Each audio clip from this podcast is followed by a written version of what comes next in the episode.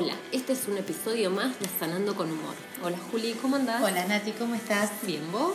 Mira Nati, hoy estoy cansada de ser la segunda opción de todo el mundo. Sí, de todo el mundo, así como me escuchas. Y no te rías. Soy la segunda opción, por lo general, de las parejas que elijo, primero, que me molesta mucho, pero entiendo que yo me pongo en ese lugar y no sé por qué. Siempre. Soy- siempre. Soy la segunda opción en algunas amistades. Invitamos a tal. Uy, no está bueno, vamos con Juli. Claro, es como viste cuando te llaman a las 4 de la mañana y vamos a llamarla. ¿Me entendés? Buenas, buenas.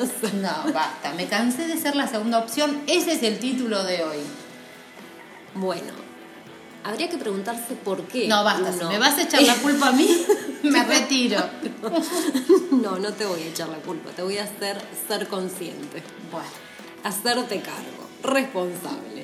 Eso te voy a Hay que preguntarse dónde vos te pones en el lugar de segunda opción. O sea, dónde te estás tratando tan mal que sos la segunda opción. ¿Cómo sé eso, Neti? Por ejemplo, me pongo, pongo a salir con alguien que me gusta, que me da bola, y arrancamos, una persona que ya tiene otro compromiso. Y siempre elijo personas que, que tienen otro compromiso. Claro que sin saber o... Sí, que sin saber, y después me entero cuando ya estoy en una relación avanzada, de que esa persona tiene otro compromiso. Y es como te tratas vos, porque el universo... Pero yo me trato así, bien porque para mí. te, te tratás segunda. Ay, no. Si uno se quiere, se respeta y está bien alineado... No, yo me requiero. No, y no lo estás diciendo. No vas a conspirar con alguien que seas la segunda opción, ni de pareja, ni de amigos, ni de nada. ¿Cómo me puedo dar cuenta que soy la segunda opción de yo misma, por ejemplo? O sea, que no me estoy queriendo y no me estoy cuidando y no me estoy respetando como decís vos. Y por si ejemplo, para mí... cuando te enteras que sos la segunda opción, ¿qué Sí. pasa? ¿Seguís? Y bueno, para, para, sos no es fácil. no es fácil No es quererse. fácil. No es fácil quererse. Obvio que sí. Bueno, por si no me quiero. Cuando me entero que soy la segunda opción, bueno, trato de, de pelear por el primer puesto. ¿Está mal? Bien. Muchas veces pasa eso. ¿Te vas a reír de mí todo el episodio? Es un poquitito de desamor. es. Y también somos la segunda opción porque tenemos que verificar el árbol, el árbol, estoy trabada hoy, Juli, genealógico. ¿Cómo es eso? Por ejemplo, pudo haber una abuela que se casó con un hombre que no era el amor de su vida y amaba a otro hombre. Ajá. Entonces, quizás veía o no a ese hombre, pero su primera opción no era el amor. Entonces vos no tenés el amor como primera opción. Sos la segunda opción del amor. ¿Se entiende Sí, lo que algo digo? entiendo, sí, algo me puedo dar cuenta. Entonces vos estás ahora reparando esa historia de esa abuela. Pero vos decís que esto es 100% o que... Eso se puede probar eh, por medio del inconsciente. Con Teta Healing lo podemos probar.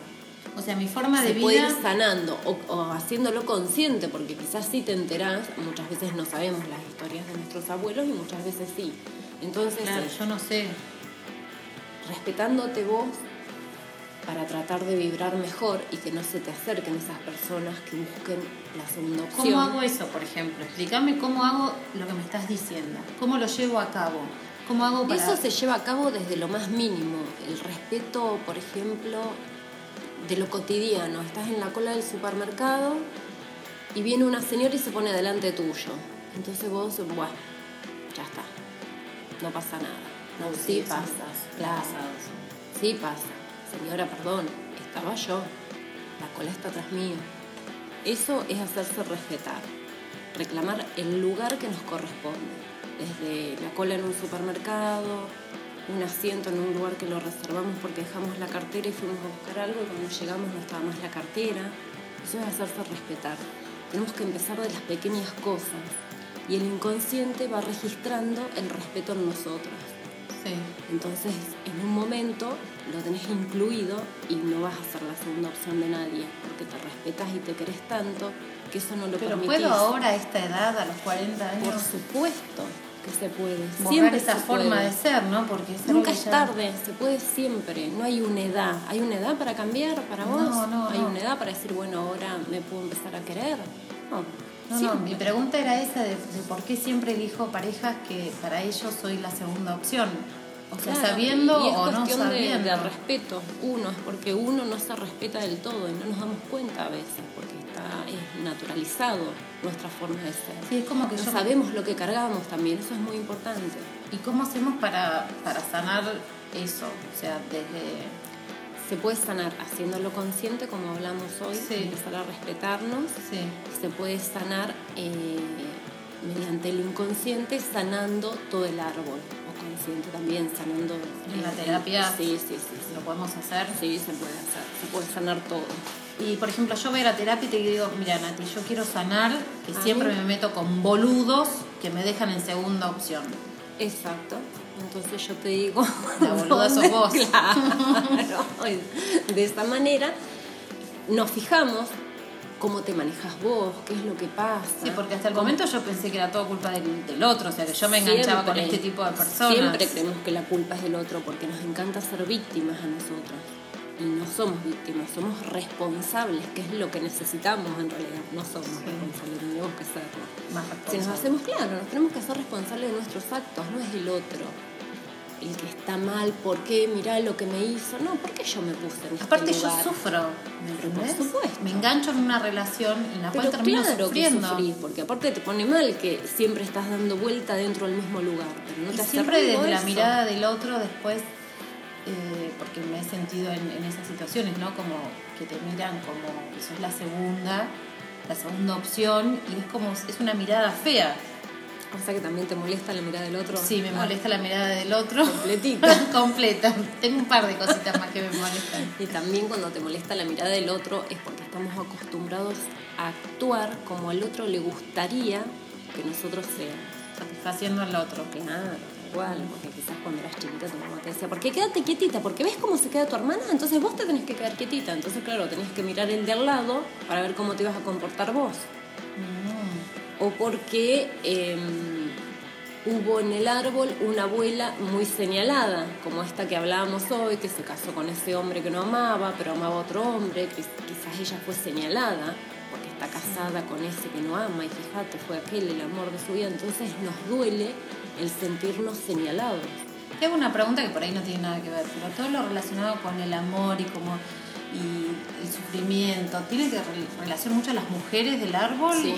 Sí, porque Sí, siempre sí, me nombras a la abuela, a la bisabuela.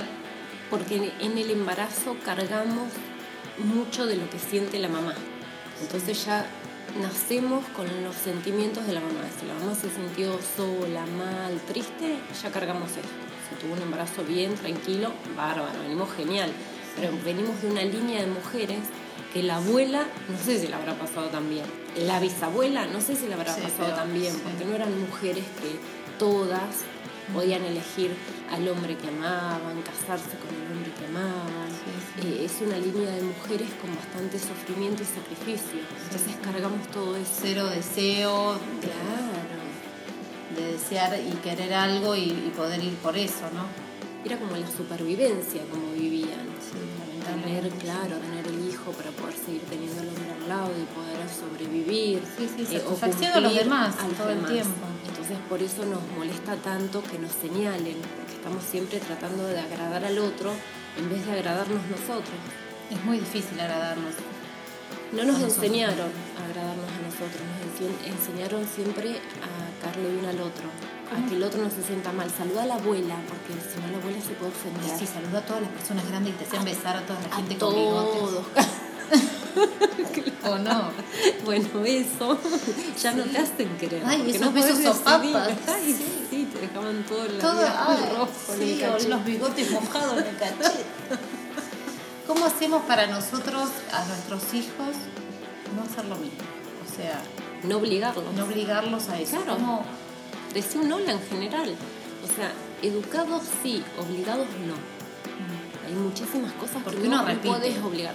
Siempre repetimos, porque como no lo aprendimos, lo repetimos. Es lógico. Esto es reeducar la mente. Otra vez todo lo que nosotros aprendimos, bueno, listo, borramos todo eso, eso no sirvió y arrancamos de nuevo. Ir corrigiendo todo es despacio, es de a poco. Con estas terapias que vos haces, eh, podemos sanar para adelante, o sea, para nuestros hijos, corrigiendo las Se memorias. sana, claro, porque vas sanando vos, entonces al sanar y entender un montón de cosas, las corregís en tus hijos. Entonces ellos ya no repiten esa historia, porque la corregiste vos, la sanaste, ya llegó hasta acá. No hace falta que se siga repitiendo. Siempre hay alguien en el árbol que hace consciente la historia. O sea, alguien se que vino a reparar. Hay, siempre hay uno que viene a reparar. Y normalmente es el que se despierta, es el que busca sanar, que el que se búsqueda. pregunta, ¿por qué me pasa siempre esto? ¿Por qué siempre soy la segunda de todos? Sí, cuando Eso es empezás a preguntar, sanar, a reparar. es Entonces es bueno, te estás despertando cuando te preguntas todas esas cosas. Sí, sí, querés empezar a aprender de, también de todo lo que estás viviendo. Claro, querés cambiar la historia, no querés seguir viviendo igual. Entonces eso es muy bueno ya preguntarse por qué pasa siempre eso. Es muy importante dejar de culpar al otro. Somos nosotros responsables de por qué elegimos eso, por qué nos salimos rápido. Sí, sí, cómo nos cuesta salir de un lugar que sabemos que la estamos pasando mal y estamos sufriendo. Muchísimo, pero porque bueno, decíamos hoy, vivimos basadas en el sufrimiento, tenemos que cambiar eso. Y vamos a cambiar eso. Y con estas terapias lo vamos a, a lograr. Se puede, se puede, porque es cuestión de, de cambiar los pensamientos, de preguntarnos mucho, de indagarnos mucho, Sí. y ser muy sinceros con nosotros. Es lo que más cuesta, ¿no? El mirarnos con amor y, ¿viste? y no darse tanto con el látigo Sí, y perdonarse a uno mismo también. perdonarse a uno. Cuesta, pero se puede. Y cuando ya entras en, en el perdón, en, en salir de la víctima, en hacerte responsable. Qué de tus difícil es salir de la víctima. es Muy difícil. Ah, yo he estado instalada Amamos en la ser víctima. víctimas. Sí, sí. ah. Amamos eso. Es muy difícil, pero hay que salir de ese lugar. Porque cuando salimos del lugar de víctima nos empieza a ir bien. Te haces cargo de tus cosas. Es genial. Si no salís de la víctima, repetís todo. Sí, pues yo me quedo Repetís. acá y todos me usan de segunda, soy siempre la sufrida y todo. Siempre bueno, va a ser lo mismo. ¿Cuándo vas a hacer el corte? Nunca si estás en víctima. Claro. En cambio decís, bueno, a ver, ¿por qué me está pasando Es un esto? círculo Lo voy a sanar. Sí. Te corriste de ese lugar, te hiciste responsable de lo que te pasa, entonces cambias el pensamiento y esa persona no se te acerca porque no se atraen. Claro. Porque vos pensás diferente. Cuando vos vibrás diferente, las Vibrás personas que atraes son diferente, diferentes. Tal cual. Así que bueno, aprendiste, Juli. Aprendí un montón hoy, Nati. En ¿Viste? primer lugar, siempre. y ahora vos con el supermercado, me llega a adelantar alguien. Carterazo en la nuca. Carterazo. Bueno, entonces la idea es que te lleves herramientas para hacer tu mejor versión. La idea de estos episodios en realidad es que todos logren ser la mejor versión de cada uno. Así es. Bueno, nos vemos la semana que viene con otro episodio más. ¿Te Dale, parece? dale, adiós. Adiós.